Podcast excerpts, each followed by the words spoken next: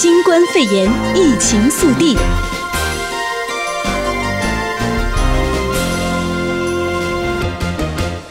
好，我们先来关注一下全球的疫情报告方面。那么现在全球来说的话呢，现在一共是累计确诊了十三万六千一百五十七例。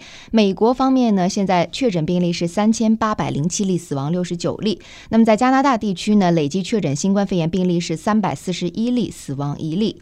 那么根据昨天的消息呢，白宫医师康利在发表了声明，上个星期在沸沸扬扬的在传这个美国总统特朗普呃有可能是和巴西的这个呃总总理总统。是有呃有接触过，所以说担心会有这个呃得到新冠病毒这个非风险。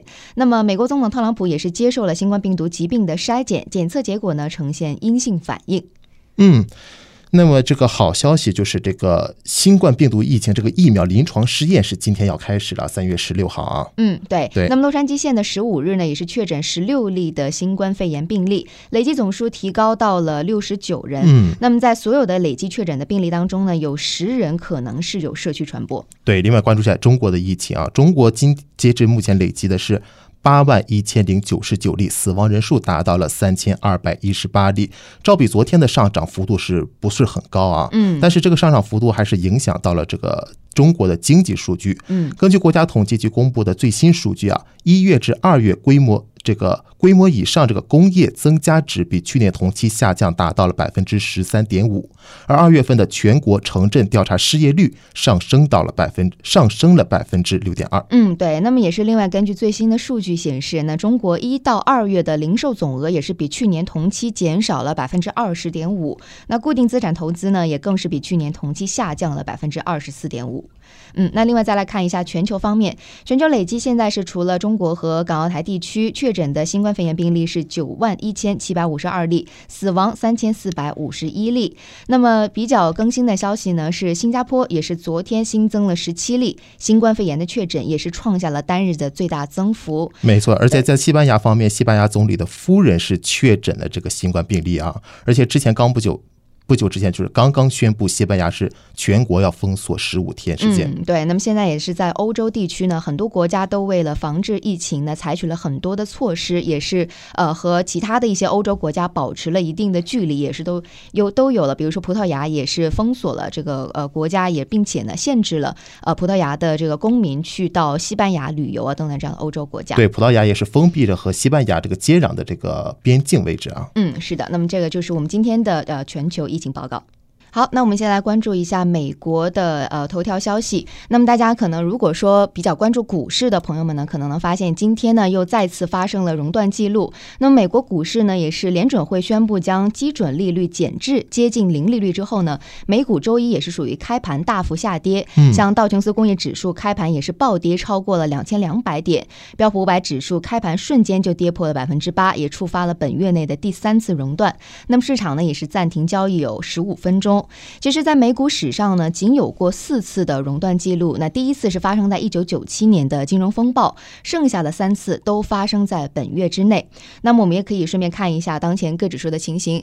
道琼斯工业指数当前是两万零九百四十九点七一点，下跌两千两百三十五点一四点，跌幅为百分之九点五二。S M P 五百是当前来到了两万两千四百五十七点六三点，下跌二百五十三点三九点，跌幅是百分之九点三五。纳斯达克指数当前是七千一百五十五点三八点，下跌七百一十五点九三点，跌幅是百分之九点零九。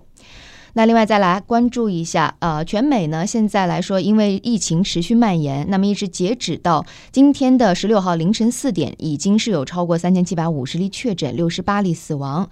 那目前呢，仅仅只剩下西维吉尼亚州还没有传出确诊的病例，其他四十九州和 DC 都已经传出确诊，而且病例呢也是属于持续增加的状态当中。没错，而且总统特朗普是在这个上个周五十三号是宣布全美进入了紧急状态啊，而且这接下来之后是各州有。有不同的措施，包括封闭学校啊，包括这个暂停这个，包括呃图书馆呐、公共场所的营运，包括餐暂停这个餐饮业的这个堂吃服务啊，各种各样的措施已经出台了。嗯、对，其实我昨天晚上呢，啊、呃，在外面出去买东西的时候，就已经发现了很多店呢都已经停止了这个堂吃的服务，呃，已经只是提供外卖了啊。那包括像呢，呃，从这个今天开始，我们加州这边也是规定酒吧有停业，那餐馆呢只能提供外送和外带的服务。嗯，那其实呢，从今天开始啊，也是有两条很好的消息啊。那美国的副总统彭斯呢，在昨天的白宫一次简报会上宣布，从星期开始，两千多个实验室将会具备高速的测试能力。